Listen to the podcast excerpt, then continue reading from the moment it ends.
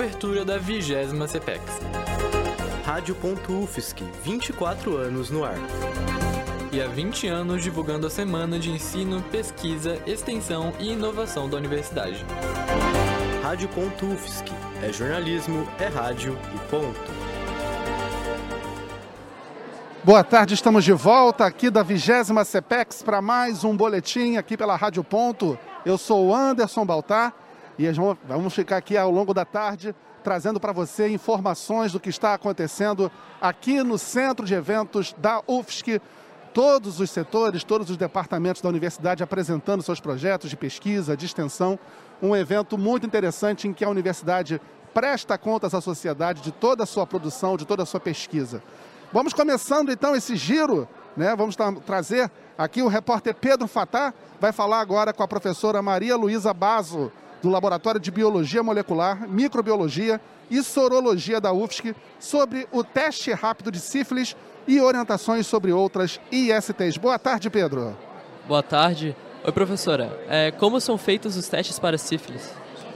Oi, Pedro. É, a gente aqui na CPEX está oferecendo o teste rápido. O teste rápido é um teste muito simples de ser realizado. Ele é um teste pensado como primeiro acesso ao diagnóstico e, naturalmente, na sequência, se ele for positivo, a gente faz alguns testes de laboratório para complementar. Mas aqui na CPEX, na CPEX a gente está fazendo o teste rápido e coletando já uma amostra para fazer os testes complementares quando necessário.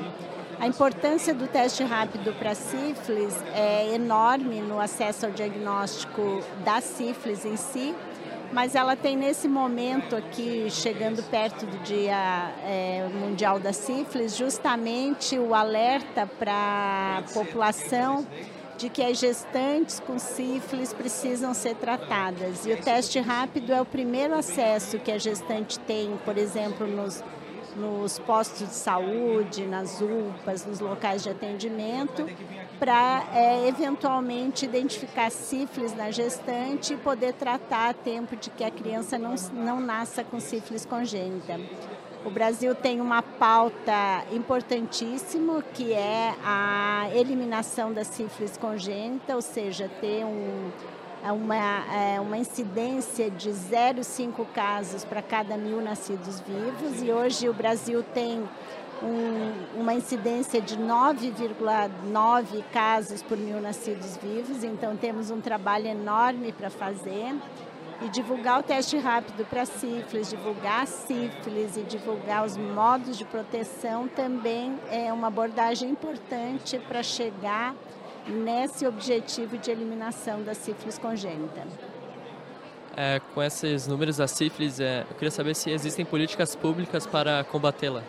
Exatamente, o teste rápido é uma política pública, o teste rápido ele é comprado é, pelo Ministério da Saúde, distribuído para o Brasil inteiro, para os postos de saúde, para as maternidades, para os pronto atendimentos e para vários outros tipos de ambulatório que atendem pessoas.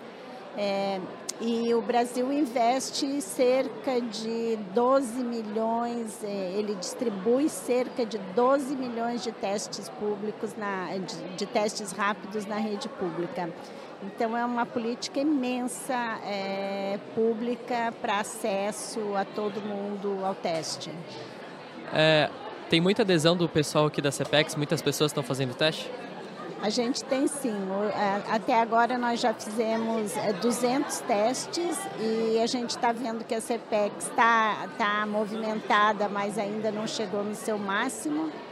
Mas historicamente, é, trazer teste rápido para a CPEX sempre foi importante. Já houve um, um ano que no, na sexta-feira a gente teve que fechar o estande de tanta gente que veio e agora a gente já tem uma filinha lá de pessoas querendo fazer o teste. É uma procura bem voluntária, mas ela é bem importante. Muito obrigado, Pedro Fatá, da Rádio.UFSC, na 20 na edição da CPEX. Pois é, tá aí uma entrevista bem interessante. É importante essa, esse trabalho, essa, né, essa prevenção, né? A gente ter sempre condições de poder proporcionar às pessoas uma testagem né, de uma doença né, tão, tão perigosa como a sífilis. Estamos aqui, Rádio.UFSC, ao vivo, aqui do Centro de Eventos da UFSC. Estamos começando agora essa cobertura desse final da tarde. E Luiz Davi, Luiz Davi está aqui com a gente, nosso produtor. Feliz da Boa vida tarde. porque o seu Grêmio ganhou, tudo bem? Tudo bem nessa, nesse dia chuvoso, né, Anderson? Nesse dia meio nublado, mas a movimentação está bem grande aqui. Estou fazendo uma participação improvisada, né? Os, os, alunos todos foram nas suas rotas, foram pesquisar pautas que a gente mandou eles. Está vindo agora mais um entrevistado logo na sequência. Só vou dar espaço para o nosso querido âncora chegar aqui, nosso jornalista chegar aqui fazer a sua entrevista. E é isso aí, Anderson. Muito trabalho hoje, né? Muito suor. Depois vamos ter que tomar uma aguinha. Não, com certeza. A minha já está aqui do lado. vamos seguindo então, vamos seguindo, né? Nossa equipe, nossos intrépidos repórteres estão aí rodando. Estamos agora aqui com o repórter Arthur Ricardo. Arthur Ricardo vai conversar com o Zeno Castilho sobre um novo método de cura. Né? Tá aqui, pega o fone aqui, por favor. É, o Zeno pega aqui o. Boa tarde, boa tarde, Arthur Ricardo. Boa tarde a todos, bem-vindo, Zeno. Então, Zeno, eu gostaria de saber do que se trata especificamente sobre esse método de cura que o senhor vem desenvolvendo. A, a gente não pode chamar de cura, né? A gente chama de alívio de dores. Então, se trata do quarto estado da matéria: sólido, líquido, gasoso são os três estados mais comuns e conhecidos da matéria. E a gente está trabalhando com o quarto estado, que é o estado plasmático da matéria. O plasma são é, átomos desnucleados, o sopão subatômico que vai um dia formar a matéria, mas eles estão soltos. E ali é muito mais fácil a gente trabalhar é, esse alívio de dores. O senhor utiliza o equipamento para auxiliar nessa alívio da dor. Poderia nos explicar mais sobre o funcionamento desse equipamento? É um equipamento disruptivo, né? Ele é um equipamento de energia livre. Ele não tem pilha, ele produz a própria energia. Eu sempre brinco nos cursos que a gente dá, falando que se você cair num avião na Amazônia, passar 30 anos para ser resgatado, ele vai funcionar durante 30 anos tirando suas dores. Ele funciona no alto da montanha, ele funciona na praia, em qualquer lugar e nunca precisa ser recarregado. E o mais absurdo, ele funciona por telefone. A gente consegue é, aliviar dores em Tóquio, em Melbourne, na Austrália, uh, nos Estados Unidos, uh, na cidade do Porto, em Lisboa, qualquer lugar do mundo que a gente consiga fazer uma videochamada. A pessoa filma a área da dor lá e a gente consegue aliviar aqui. Claro, não são 100% dos casos de dores que a gente consegue aliviar, mas são mais de 90%, que é um índice bastante significativo. Eu vi o senhor fazendo a cura em outra pessoa ali e um dos pontos que mais tocou na cobertura foi que você solicitou que ele tivesse pensamento positivo. Poderia nos explicar qual é a relação entre esse alívio de dor e o pensamento positivo? Essa relação muito mais profunda né, das emoções com as dores. Né? A, a, a dor sempre, sempre vai estar correlacionada com emoções. Então, se você está pensando as melhores coisas da sua vida, você está num padrão vibracional alto que me facilita retirar a sua dor. Se você está pensando em suas dores emocionais, você está mais arraigado com a dor, o que me dificulta um pouco mais. Né? Muito obrigado, Zeno, pelas informações. Eu que agradeço. Joga para mim aí. Agora sim, mostra. A gente está passando ao vivo aqui no YouTube. Mostra o aparelho para o pessoal, por favor. Aqui, ó, a câmera está aqui, ó. Então, né? ele ele não tem pilha, como vocês podem ver, né? E como a gente está vivo para o YouTube, a gente pode fazer uma experiência, aliviar a dor de quem está nos assistindo no YouTube. Olha só. Olha só. Então eu vou pedir para você que está em casa nos assistindo e tem uma dor, né?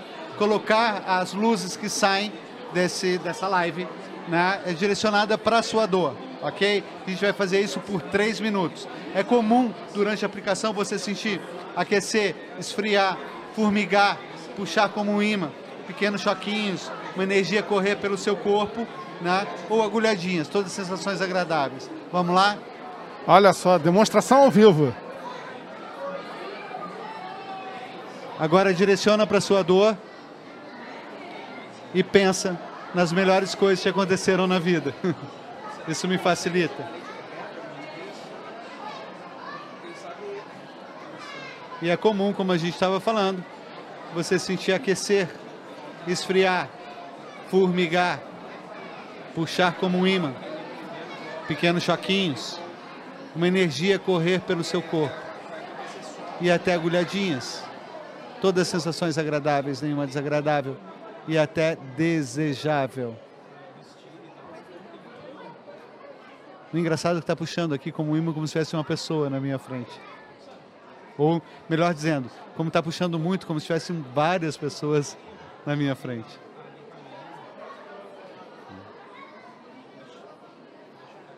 Opa! Minha esposa chegou e trouxe um outro equipamento que ele não é de energia livre como esse, né? Porque ele já tem microcomputador, essas coisas, e tende a ser mais rápido. Aqui eu vou passar para vocês né? A luz azul carrega mais rápido a energia e leva até você. Se você quiser, pode passar a mão ali na frente. Olha. Para quem quiser maiores informações, a gente tem o Instagram Terapia Plasmática e lá tem imagens que aliviam a dor, da cor azul, inclusive. Perfeito? Eu vou pedir para o pessoal que está em casa comentar. É possível eles fazerem comentários? Acho, creio que sim, né? O chat está habilitado. Se o pessoal estiver assistindo aí, fazer, puder fazer comentários, a gente monitora. Perfeito. Aí comentar então como foi a experiência do alívio de dor através das imagens. Muito obrigado. Depois eu posso assistir em casa e fazer também? Tem Isso. efeito retroativo? Isso. É, uma vez gravado os fótons, né, fica para sempre. A gente tem imagens de três anos atrás que a gente alivia dores com ela até hoje. Nossa, interessante isso. Muito interessante. Muito obrigado pela oportunidade, mestre. Obrigado, obrigado, Arthur. O repórter trazendo, trazendo uma experiência inusitada e bacana, diferente, né? Que a gente vê, para vocês terem ideia do que, que a gente tem aqui dentro da universidade, do que a gente pode fazer. Daqui a pouco o Arthur volta com mais informações. Obrigado, obrigado. Vamos seguindo, vamos seguindo aqui. Vamos esperar aqui os nossos. O Vitório já está pronto aqui para para trazer mais, mais um destaque, mais um stand aqui da nossa querida CPEX aqui no Centro de Eventos da UFSC. Vamos trazendo aqui, né? Com enfoque na sustentabilidade de materiais e construções para refugiados, o stand 68 VirtuHub e Labrestauro também está presente na CEPEX. Quem traz mais informações é o repórter Vitório Fleury. Boa tarde, Vitório. Boa tarde, boa tarde aos ouvintes, boa tarde a Stephanie, boa tarde a Luísa também que está aqui presente conosco. Passamos aqui no stand 63 que, que do Virtuab e eu queria entender um pouco mais sobre esses projetos que vocês estão propondo ali, tanto de refugiados, a casa para refugiados, tanto também com os de enxaimel, tirados em construção de enxaimel, que a gente vê muito na Alemanha. É, basicamente, o Virtuab ele é um laboratório voltado para sustentabilidade. Então, todos os projetos que a gente faz, eles são envoltos em sustentabilidade a questão do, do projeto de acampamento de refugiados é para que a gente consiga transformar isso numa maneira de transportar mais fácil os acampamentos quando para as pessoas em vulnerabilidade. Então, é, a Stephanie vai saber explicar melhor essa parte, porque ela é a bolsista dessa área. E... É, o acampamento, esse projeto ele surgiu em 2011, começou a se pensar com a enchente de Santa Catarina, a coordenadora Lisiane, ela pensou nesse projeto. Em 2012, com as questões de guerras, de refugiados, ela começou a pensar em três projetos que foram feitos sobre casas modulares. É, eu não lembro da outra. Né? Desmontável. É, tem três projetos. Tem a casa container, flutuante, uma construção com terra e outra que é a construção modular desmontável. São esses três projetos que ela desenvolveu a partir dessas temáticas da, tanto da enchente quanto da guerra para poder saber como que as pessoas podem se locomover melhor com todos os seus é, todas essas estruturas. Então eles são pensados para que eles estejam é, modulares mesmo, para que você possa estamos numa situação de guerra em tal país, então a gente cria um, um acampamento e se aquela área já não é mais segura, que eles possam transportar para outras áreas. Atualmente, nosso projeto é para a impressão 3D fazer o acampamento de refugiados. Agora a gente está na fase de pesquisa, a gente está alimentando a plataforma InfraShelter, onde a gente está catalogando todas as situações de refugiados ao redor do mundo, como eles vivem, como eles montam o acampamento, para a gente ter uma noção de qual, de qual será a melhor alternativa e solução para qualquer problema que surgir. Perfeito. E quando a gente fala sobre, quando a gente fala em casa, a gente também precisa do telhado, claramente, para fazer parte de uma casa. Vocês apresentaram lá a construção em Chaimel, esse esse projeto que a gente vê muito na Alemanha, um pouco aqui talvez em Santa Catarina, que vocês pudessem explicar um pouco mais como funciona e quais os benefícios que traz esse tipo de construção. Então, quanto a esse projeto, começou de design, eu não poderia te explicar tão bem. A Duda seria melhor para te explicar nesse ponto. Perfeito, perfeito. Eu agradeço a presença aqui da Stephanie, da Luísa, Vitório Fleury para mais uma edição da CPEX na Rádio.UFSC.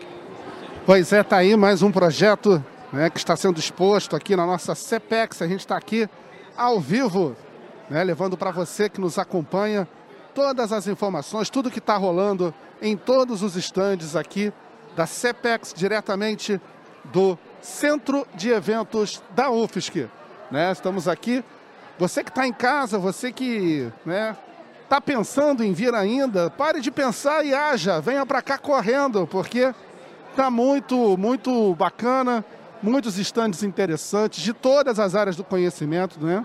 das ciências humanas, das ciências é, exatas, das ciências biológicas, projetos importantes né? de todas as áreas né? que a Universidade Federal de Santa Catarina atua. É, é uma forma de mostrar para a sociedade do que está acontecendo, do que é produzido dentro da universidade. Estamos aí, estamos, já temos mais uma repórter aqui chegando, né? Dá para empreender de qualquer lugar?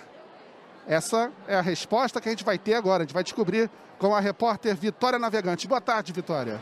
Boa tarde, boa tarde aos nossos ouvintes. A gente está aqui com Danlerson Reis, que faz parte da Sinova. Conta pra gente um pouquinho mais do que, que a Sinova faz. A S-Nova é um lugar ímpar para mim na universidade. A S-Nova é o lugar onde a gente faz toda a política de inovação e empreendedorismo e promove essa cultura da inovação e empreendedorismo para todos os cantos, para todos os centros. Então, você é aluno, você é professor, você funcionário da UFSC, que tudo que você faz tem potencial de gerar inovação, tem potencial de ser protegido. É lá na Sinova que a gente está regulando, criando, desenvolvendo ferramental para que você possa utilizar da inovação que você fez e dar, levar ela além dos muros da universidade. E como que vocês fazem isso na prática? Na prática, nós temos alguma série de regramentos, porque primeiramente nós temos a política de inovação da Universidade Federal de Santa Catarina. Então, a partir dessa política, ela faz o regramento de como tem que ser feito a propriedade intelectual dentro da universidade e ela, por sua vez, ela é derivada do Marco Legal da Inovação e da Lei da Inovação. Esse regramento, a política de inovação, ela determina a Sinova sendo esse setor e a gente, a partir disso, tem diversos regramentos e processos para isso. O que são esses ativos de propriedade intelectual que talvez o leitor, o ouvinte, deve estar aí me perguntando? Patentes, marcas, softwares, é, desenhos industriais, é, como que eu posso pensar mais? Cultivares, livros, poesias, artigos, tudo isso tem o potencial de ser registrado. Então nós fazemos todos os processos para que vocês possam estar registrando e a gente possa verificar como é que a gente pode utilizar isso, tanto o pesquisador como a sociedade e também trazendo benefícios para a UFSC e para todos. Obrigada pelas informações, Darley.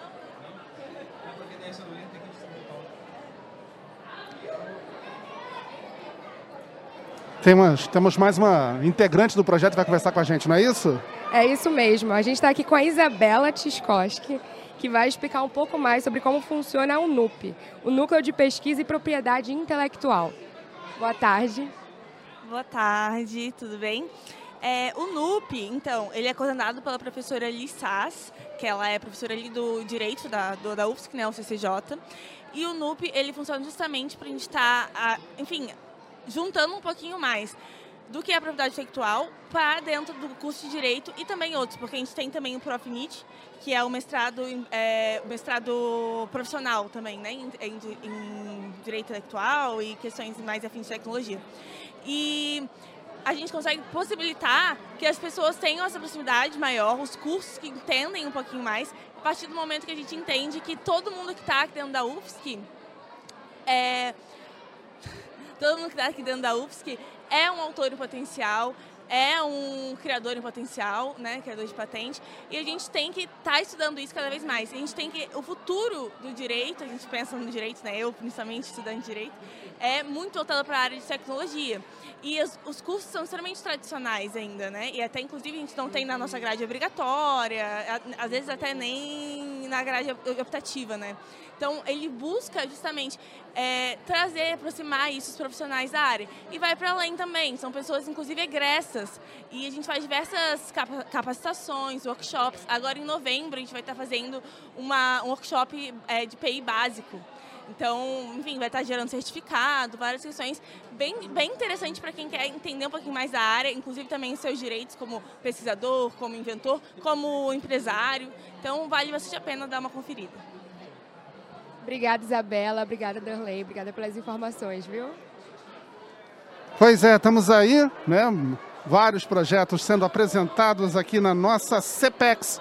O nosso boletim vai ficando por aqui. Daqui a pouco a gente volta diretamente aqui do Centro de Eventos da UFSC com mais informações né, dessa grande feira, a vigésima edição da CPEX, aqui no Centro de Eventos da UFSC.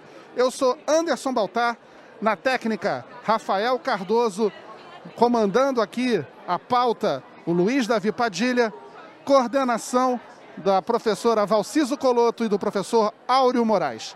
Rádio.UFSC é jornalismo e ponto. Daqui a pouco a gente volta.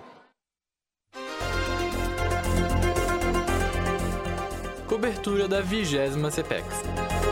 Rádio.UFSC, 24 anos no ar e há 20 anos divulgando a Semana de Ensino, Pesquisa, Extensão e Inovação da Universidade. Rádio.UFSC. É jornalismo, é rádio e ponto.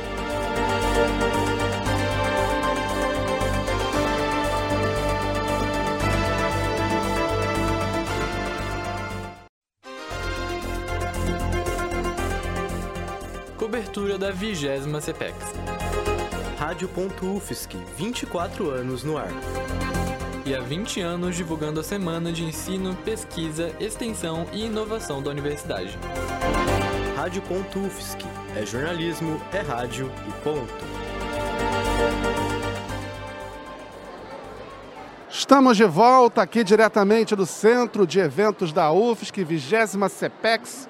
É, muita coisa rolando. Você que está em casa, venha para cá, venha né, venha conhecer o que a Universidade Federal de Santa Catarina produz de pesquisa, de extensão, em todas as áreas do conhecimento. Venha para cá, você com certeza vai se divertir, traga sua família, né, e que você vai com certeza aprender muito. Estamos aqui começando mais um giro, né, e estamos aí né, com o repórter Pedro Fatá. Pedro Fatá, que está né, com uma das expositoras, também visitantes aqui da nossa CPEX. Você vai bater um papo com ela, não é isso, Pedro? Boa tarde. Isso aí. Boa tarde, Anderson. É, eu estou aqui com a Bru Eruc, estudante de Biologia da UFSC, que faz parte do stand de Biologia, o stand número 36. Bru, Bru é, eu queria saber qual, para você qual é a importância desse evento para a comunidade acadêmica. Oi, boa tarde, Pedro. Boa tarde, pessoal de casa. É, acho que está sendo muito útil para divulgar o que a, a comunidade acadêmica faz para além do, dos portões aqui da UFSC, né? Porque a gente acaba fazendo muita coisa que fica para a universidade e não trabalhamos tanto a extensão, né?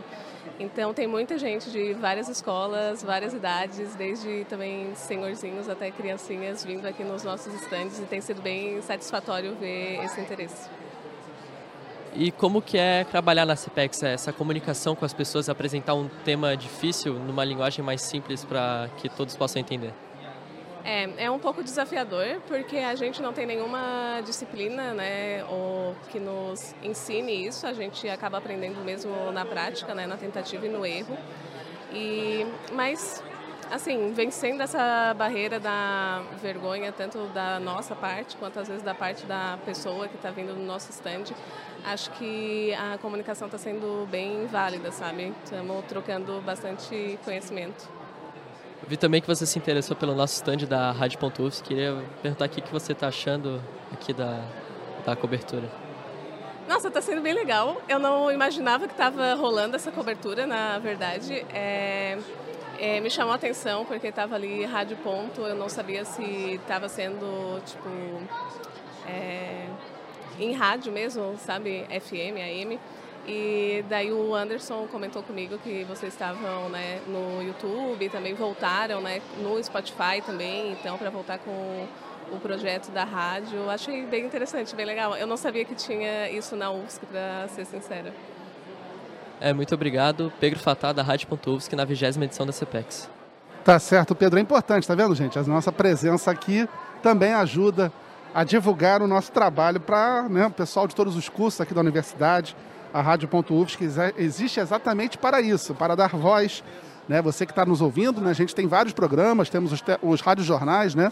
da nossa programação, o vem a notícia, né? E também o, o Som da Notícia, os rádios jornais aqui da Rádio.UFSC, onde você fica por dentro de tudo que acontece na Universidade Federal de Santa Catarina durante um ano. São programas que são produzidos pelas turmas da primeira fase do curso de jornalismo aqui da Universidade Federal de Santa Catarina.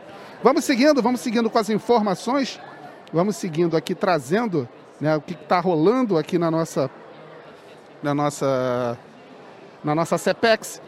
Já imaginou ver diversos fenômenos físicos, mas de uma forma dinâmica?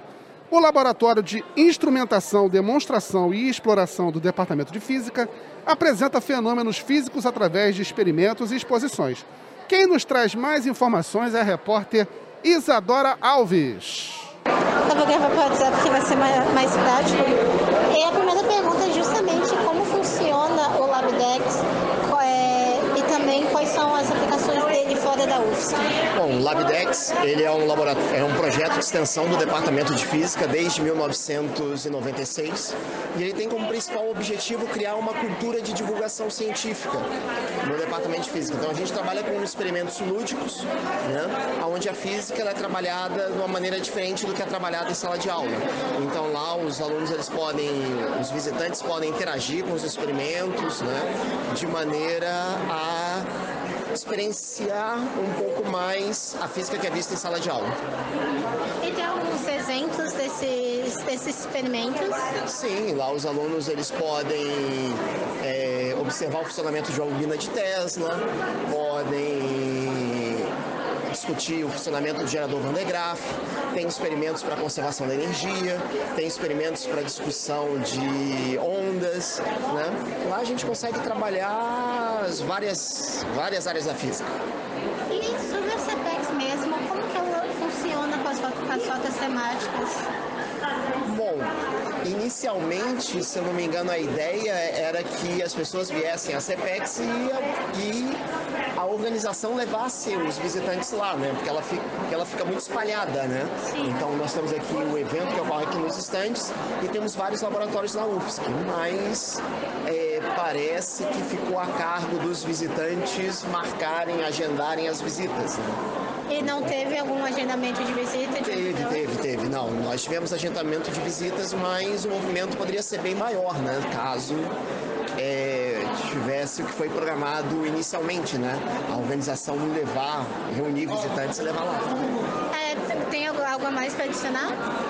Não, é só que a CPEX realmente é um evento muito importante e que é extremamente importante a UFSC estar de portas abertas né, para poder receber a comunidade. Né? Isso, é, isso eu acho que é a função primeira, a função, uma das maiores funções da universidade. Né? É, de certa maneira, estar inserida dentro da comunidade, desenvolver projetos junto à comunidade para resolver problemas junto à comunidade.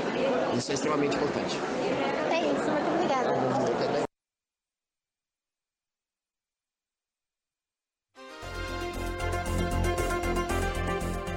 Cobertura da 20 CPEX.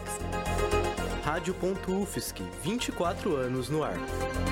E há 20 anos divulgando a semana de ensino, pesquisa, extensão e inovação da universidade. Rádio.UFSC, é jornalismo, é rádio e ponto. Pois é, estamos aqui agora com a, a repórter Isadora Dimal está trazendo aqui um entrevistado muito especial. Ela vai explicar para gente quem é que está aqui, que vai bater um papo com a gente na Rádio.UFSC, né? O professor Elson Pereira, da Geografia. Boa tarde, Isadora. Boa tarde, galera. Boa tarde a todos os nossos ouvintes. Estou aqui com uma, com uma presença é, muito especial, é, quase já um patrimônio aqui da universidade, né? O professor Elson, um professor muito querido, tanto pela galera da geografia quanto pela galera da arquitetura. É coordenador do projeto, desculpe, esqueci o nome do. É do Laboratório Cidade e Sociedade. Isso. E também está aqui no stand do Lab Urb. E assim, né? É, a gente aqui em Florianópolis é, acabou de passar né, pela todo o processo do plano diretor e o LabUrb está no processo de estabelecer novos planos diretores para cidades aqui de Santa Catarina. Né? Então eu queria saber um pouquinho, professor, como é que está sendo o andamento desse projeto. Vi que teve alguns bons resultados, se puder dar uma palavrinha para a gente. Bom, boa tarde a todas, boa tarde a todos. É, eu, eu sou coordenador do laboratório Cidade e Sociedade da Geografia, que trabalha com planejamento urbano. E o LabUrb é um laboratório da arquitetura e urbanismo que é coordenada pelo professor pelo professor Samuel Staren dos Santos. E a gente, em forma de extensão, tem feito alguns planos diretores municipais, não só em Santa Catarina. Nós acabamos de terminar, faz uns dois anos, um, um município de 100 mil habitantes em Minas Gerais, mas nesse momento a gente está bastante concentrado em cinco planos diretores aqui da Grande Florianópolis o que é muito importante porque a região metropolitana é toda integrada e se essa região for toda bem planejada, nós teríamos condições de viver melhor nesse pequeno cantinho bonito do mundo. Nós estamos trabalhando no plano diretor de Biguaçu, de Anitápolis, de Angelina, de Antônio Carlos e de São Pedro de Alcântara. E assim, professor, é, eu estava acompanhando né, esse processo do plano diretor aqui em Florianópolis e uma das críticas que a gente teve foi a pouca participação da população, né? Tanto pela questão dos horários em que as audiências eram feitas, às vezes por elas, por elas serem convocadas em cima da hora ou por não terem tanta transparência ali.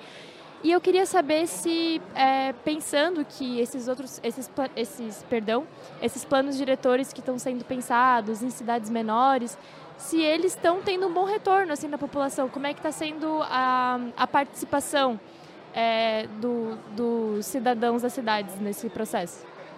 Então, a, a, participação em planos diretores, ela foi uma conquista social de muita luta, na verdade, principalmente o Movimento Nacional pela Reforma Urbana, e ela acabou virando lei, né? Então, o Estatuto da Cidade exige que os nossos planos diretores sejam participativos.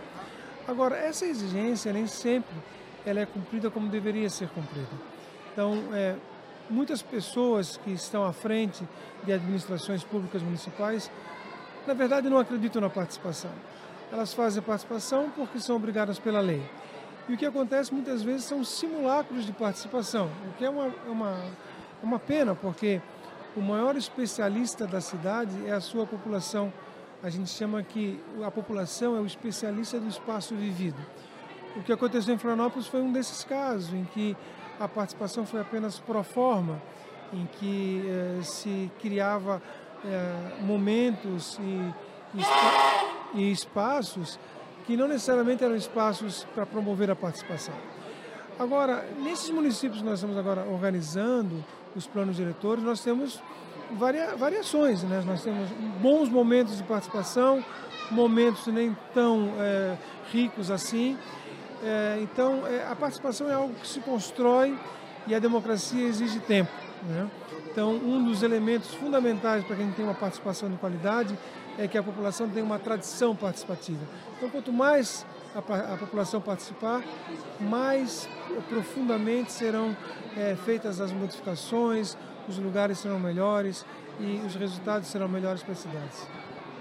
Acho que isso vai muito numa direção de é, quando se faz a proposta de um plano diretor de quem é que vai poder estar tá pensando a cidade que vai ser criada, né? Como você falou, assim, é, aqui em Florianópolis, pensando pelo é, a proporção da população que participou ali, realmente imagino que seja difícil, né, de, de conseguir estar tá fazendo uma cidade que atenda aos valores da, da população. É, e às vezes não é só uma questão de número, sabe? É, a gente trabalha com, com a ideia, o conceito que é assim, assumido por muitos, é a questão hegemônica. Né? Qual é o pensamento hegemônico do urbanismo, ou do planejamento urbano, ou do desenvolvimento urbano em Florianópolis? Hoje, é um pensamento hegemônico que pensa muito o território como fonte, como um recurso de produzir riqueza. Enquanto que a gente acredita que o território deve ser pensado como local de vida. Né? Então a cidade deve ser, acima de tudo, pensada para ser um local de vida e não como uma moeda de troca. E essa, essa luta entre cidade como lugar de vida e cidade como recurso para se ganhar dinheiro está eh, no meio de um grande conflito e que a gente precisa é, criar cada vez mais pessoas engajadas, corações e mentes para que a gente possa mudar essa realidade. Enquanto a gente não tiver uma contra-hegemonia forte, o pensamento hegemônico, infelizmente, vai prevalecer. Ah, acho que é isso. Acho que conseguimos conquistar bons corações e mentes aqui com essa entrevista. Então, muito obrigada, professor. Espero que é, tenhamos bons frutos desse, desse projeto de vocês. Tchau, tchau. Tá aí a nossa repórter Isadora Dimon trazendo uma informação importante, uma discussão fundamental, né? Que cidade né, a gente pretende viver? Como será Florianópolis do futuro? Então, tudo isso está aqui na CEPEX. A gente tem acesso a todos os tipos de informação de todas as áreas né, aqui na CEPEX. Vamos seguindo, vamos seguindo. As pessoas não param de chegar aqui no stand. Você que vier na CEPEX, o nosso stand da Rádio Ponto, é bem na entradinha. Você já entra logo à direita, o segundo stand você vai nos encontrar, vai ver a gente aqui trabalhando, né, os estudantes de pós-graduação, os estudantes de graduação do curso de jornalismo da UFSC sob a coordenação da professora Valciso Coloto e do professor Áureo Moraes. Vamos lá, vamos seguindo, vamos seguindo. Durante todos os dias da CEPEX, vamos tendo aqui, visitando os nossos estandes, crianças, idosos, todas as idades estão aqui curtindo, conhecendo a CEPEX. O repórter Vitório Fleury traz né, um visitante aí, conta um pouco de, quem, de como está a percepção do público a respeito da nossa CEPEX. Boa tarde, Vitório. Boa tarde, boa tarde a todos os ouvintes. Estou aqui com o Carlos Brizola Marcondes, professor aposentado da UFSC de entomologia médica, que trouxe aqui sua netinha Valentina. Então a gente vê aqui presente tanto o pessoal mais velho como o pessoal mais novo, a CPEX mais uma vez abrangindo todas as idades. Eu queria entender de você assim, como você ficou sabendo da CPEX e quais experiências você está tendo aqui positivas, se você já passou por alguns tantos que teve algumas aplicações, uma coisa mais prática. Eu estou gostando muito de participar da CPEX, todo ano eu venho, só uma pena que eu soube já quando estava começando, seria melhor ter uma divulgação mais ampla para a gente saber bem antes e planejar, mas está ótima como sempre a CPEX, é ótimo para divulgar a ciência para a população, principalmente desse, depois dessa época pavorosa que nós passamos nos últimos quatro anos. Tenho esperança que agora as coisas melhorem e se divulgue mais e desenvolva a ciência no Brasil, que ela é fundamental para a nossa felicidade, para a manutenção do meio ambiente, para o progresso do país e para o crescimento das pessoas. É muito importante isso. É bom que crianças e jovens de todas as idades se interessem e deem valor para a ciência, para a universidade, para os institutos de pesquisa. Perfeito, perfeito. Eu vi a Valentina aqui se divertindo bastante com o pessoal, os palhaços aqui na parte de artes. Desde sempre ela teve esse interesse por artes, por essas questões de diversão assim. E se ela já comentou com vocês alguma coisa, ela demonstra algum interesse nessa área?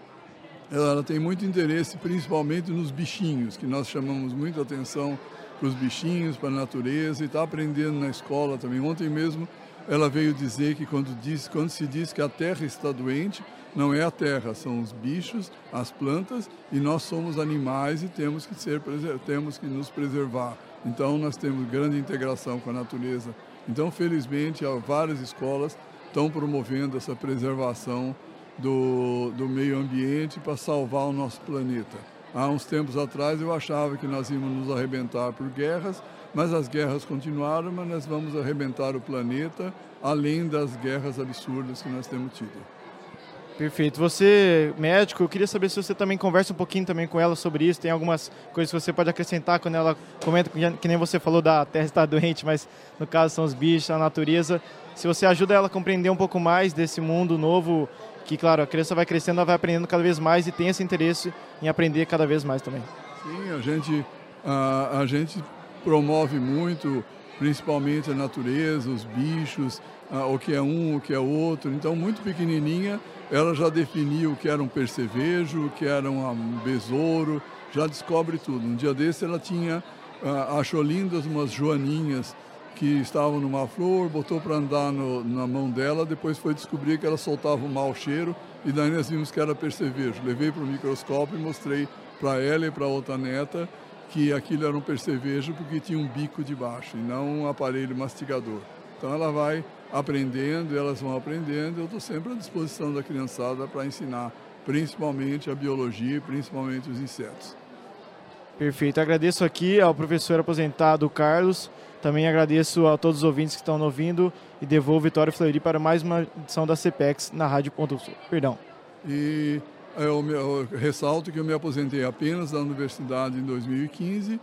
Estou afastado, mas depois da aposentadoria eu já publiquei muitos trabalhos e no próximo ano sai a terceira edição do Entomologia Médica e Veterinária, com muitos capítulos e muito atualizado pela editora da USP. Perfeito. Então, além da CPEX, fiquem ligados em todas as edições publicadas pelo Carlos e devolvo aqui Vitória Fleury para a vigésima edição da CPEX na Rádio.UFSC. Pois é, a vida acadêmica nunca termina. nunca termina. É, o professor sai da sala de aula, mas a, a pesquisa, a inquietação continua. é, é. Muito bom, muito bom, muito bom. Muito inspirador, por sinal, né? Essa, esse papo aí né, que, o nosso, que o nosso Vitório trouxe. Vamos lá, vamos seguindo, vamos seguindo né, com a nossa cobertura. Né? Vamos trazendo aqui o repórter Arthur Ricardo. Arthur Ricardo está com mais um visitante aqui do nosso evento. Né? Ele está aqui com o André Maciel, que vai contar sobre a sua experiência. Né? Ele teve lá no, no stand GT, GT, GT SIG, é isso? GT SIG? Ele teve lá no stand GT SIG, passou por uma experiência e ele vai relatar para o nosso intrépido repórter Arthur Ricardo. Boa tarde, Arthur. Boa tarde, ouvintes da Rádio Ponto A gente está aqui na vigésima edição da CPEX. Eu vou falar aqui um pouquinho com o André Marcial sobre a experiência dele no stand da GT6. Primeiro, André, poderia descrever a experiência, como foi, em detalhes? Bom, a experiência foi muito boa. Gostei muito do stand. Acredito que o meu colega ali, o André também, o Xará, ele sabe explicar muito bem sobre o, sobre o assunto. E a questão do CPEX em si é uma experiência maravilhosa. Como toda vez que a gente passa por ele aqui na UFES, que a gente sabe que a gente vem com as, praticamente sem conhecimento e vem soterrado aqui com conhecimento, porque aqui é, é maravilhoso para a questão conhecimento, né, pessoal?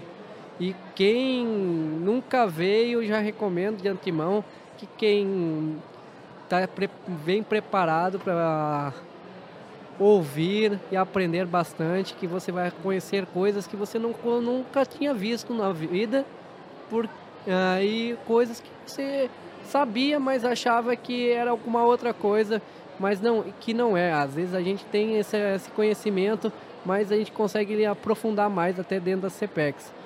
E na GTX, GTX perdão, eu não conhecia e acabei conhecendo um pouco mais é, num ramo aqui da universidade que eu não, não conhecia mesmo. Então é mais ou menos isso. Obrigado. Então, André, então não tinha nenhum conhecimento mesmo? Foi tudo aprendeu ali na hora mesmo? Foi isso?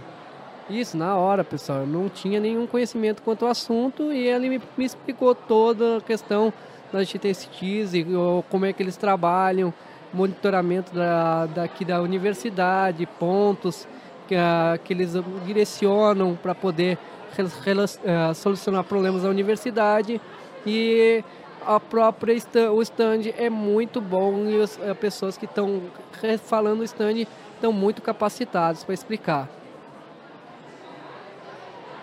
Agora a pergunta mais geral sobre a exposição aqui que está acontecendo. Qual stand que mais te impressionou e por quê?